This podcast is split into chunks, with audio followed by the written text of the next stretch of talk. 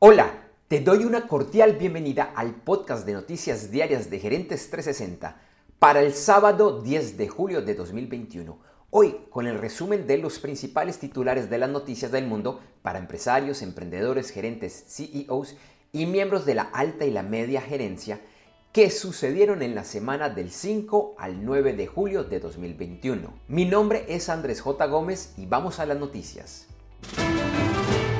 Argentina recibirá 4.300 millones de dólares del Fondo Monetario Internacional.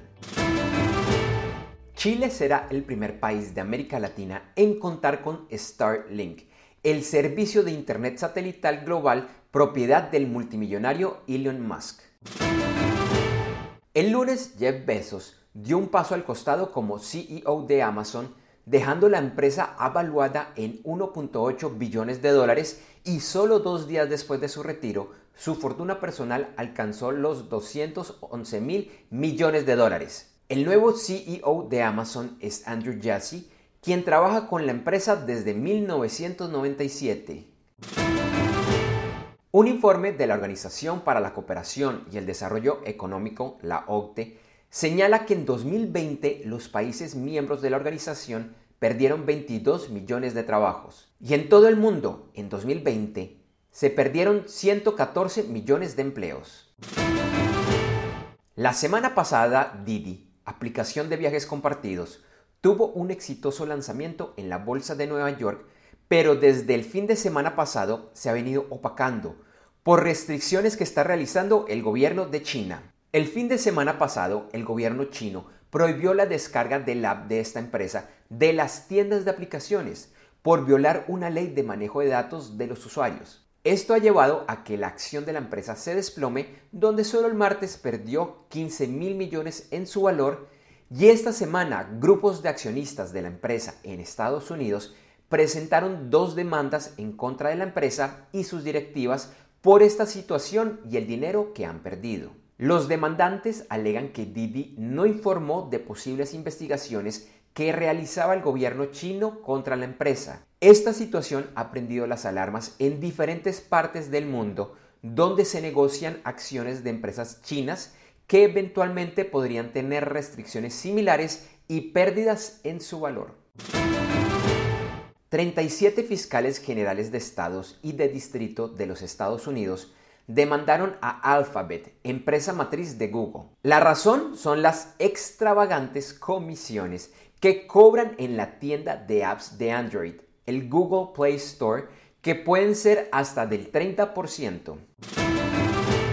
De acuerdo a la Comisión Económica para América Latina y el Caribe, la CEPAL, en 2021 América Latina y el Caribe crecerán 5,2%.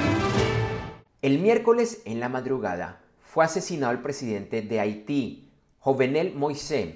El país está en estado de sitio y la información que sale ha sido bastante fragmentada y con datos inconsistentes. Se conoce que el presidente fue asesinado después de la una de la mañana del miércoles en su residencia y fue hallado muerto en su habitación con al menos 12 impactos de bala y el viernes informó que fue torturado antes de ser asesinado. Su esposa también fue herida de gravedad y trasladada a un centro médico de Miami, donde su condición es estable. El miércoles en la tarde, la policía del país se enfrentó con un grupo de sospechosos de origen extranjero y el jueves en la noche dieron una rueda de prensa con la presencia de varias personas que habían sido capturadas, dando lo que hasta ahora es la versión oficial.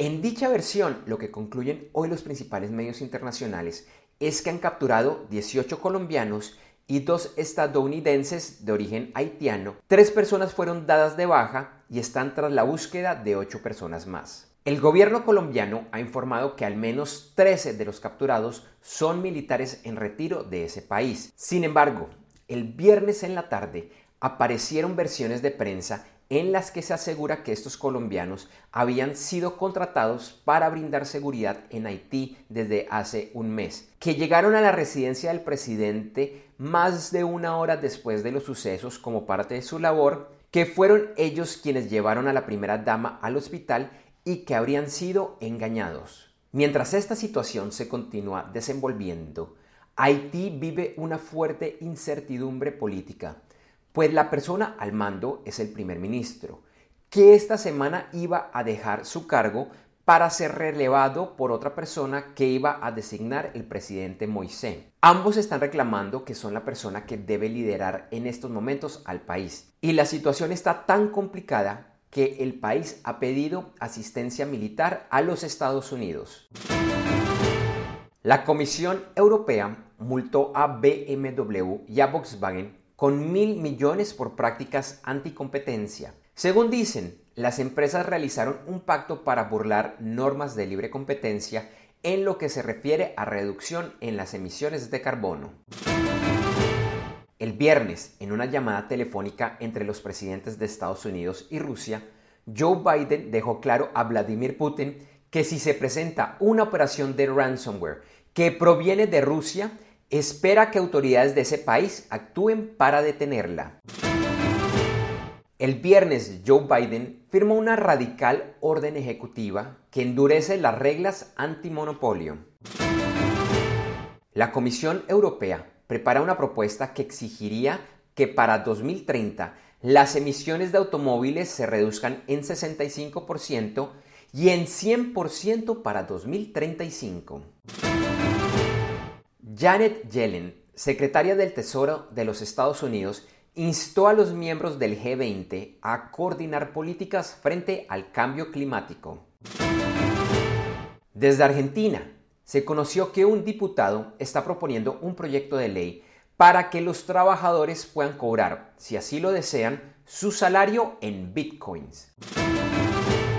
Después de un jueves a la baja en casi todos los mercados accionarios del mundo, el viernes el mercado accionario cerró con el índice SIP 500, el Nasdaq y el Dow en máximos históricos. El viernes los mercados de Asia cerraron en su mayoría a la baja y en Europa y América la mayoría cerraron con crecimientos. En América cerraron la semana a la baja los principales índices de Brasil y el Merval de Buenos Aires. El valor del petróleo subió, quedando el índice WTI a 74.65 dólares por barril y en el Brent a 75.62 dólares por barril. La onza de oro subió y se cotizó a 1.809 dólares. En las principales noticias de los deportes, en la Copa América, en juego por el tercer lugar, Colombia venció a Perú 3 a 2. Hoy se juega la final entre Brasil y Argentina. El domingo se juega la final de la Eurocopa entre Italia e Inglaterra. El domingo también se realizará el tercer juego de la final de la NBA, que lideran los Phoenix Suns 2 a 0 frente a los Milwaukee Bucks. Hoy se disputa la final de mujeres en Wimbledon entre Ashley Barty y Carolina Pliskova. En los hombres, ayer por las semifinales, Novak Djokovic venció a Denis Shapovalov y Matteo Berrentini le ganó a Hubert Hurkacz. El domingo, Djokovic y Berrentini juegan la gran final. En la etapa decimotercera del Tour de Francia, el ganador fue Mark Cavendish del equipo de Quick Quickstep. Tadej Pogacar del equipo UEA Team Emirates sigue liderando la prueba y el colombiano Rigoberto Urán del equipo EF Education Nipo Continúa en el segundo lugar a 5 minutos y 18 segundos. Hoy la decimocuarta etapa es una de media montaña de 183 kilómetros entre Carcassonne y Quilán. Este domingo en la NASCAR se corre la Quaker State 400 en el circuito de Atlanta Motor Speedway en Hampton, Georgia. Desde el jueves y hasta el domingo se lleva a cabo el torneo de golf John Deere Classic que hace parte del Tour de la PGA. El viernes el torneo lo lideraba Luke List de Estados Unidos, seguido de Sebastián Muñoz de Colombia. Y en noticias de los Juegos Olímpicos desde Tokio, se informó que frente a la ausencia de espectadores, se instalarán en las graderías robots que constantemente bailarán y cantarán, así como cartones con figuras de personas y muñecos del tamaño de humanos. Gracias por escuchar este episodio de Noticias Diarias de Gerentes 360 y te invitamos a que te suscribas en tu directorio favorito de podcast buscándonos como Gerentes 360. También encontrarás este y todos los episodios de noticias diarias de Gerentes 360 en nuestra página web www.gerentes360.com. Te recordamos que Noticias Diarias de Gerentes 360 se publica de lunes a viernes en horas de la madrugada de América y es un corto podcast con los titulares de las principales noticias en el mundo para empresarios, emprendedores, gerentes, CEOs y miembros de la alta y la media gerencia para empezar el día bien informado. Además, todos los lunes, martes si el lunes es festivo o feriado en Colombia, vamos en vivo con nuestro programa principal de Gerentes 360 a las 8 de la mañana hora de Colombia, Ecuador, Panamá y Perú. Este programa es un videoblog de unos 35 a 45 minutos de duración donde además de las noticias contamos con entrevistas, invitados, análisis y mucho más. Lo puedes seguir en vivo ingresando a www.gerentes360.com y un par de horas después de finalizar la transmisión en vivo encontrarás la versión de solo audio en los principales directorios de podcast. Feliz día, éxitos en tus negocios y nos vemos o nos escuchamos pronto. En Noticias Diarias de Gerentes 360, agradecemos el apoyo de nuestro auspiciador Clases.vip y su Masterclass VIP gratuita de e-commerce exitoso. Recuerda que te puedes inscribir en www.internetconresultados.com para llevar tu e-commerce a un nuevo y más alto nivel. Eso sí, una advertencia. Esta clase es para empresarios, emprendedores y miembros de la alta gerencia, en la que se compartirán secretos que harán cambiar la forma como piensas el comercio electrónico de tu organización. No esperes más y separa ya tu cupo ingresando a www.internetconresultados.com. Lo repito, www.internetconresultados.com.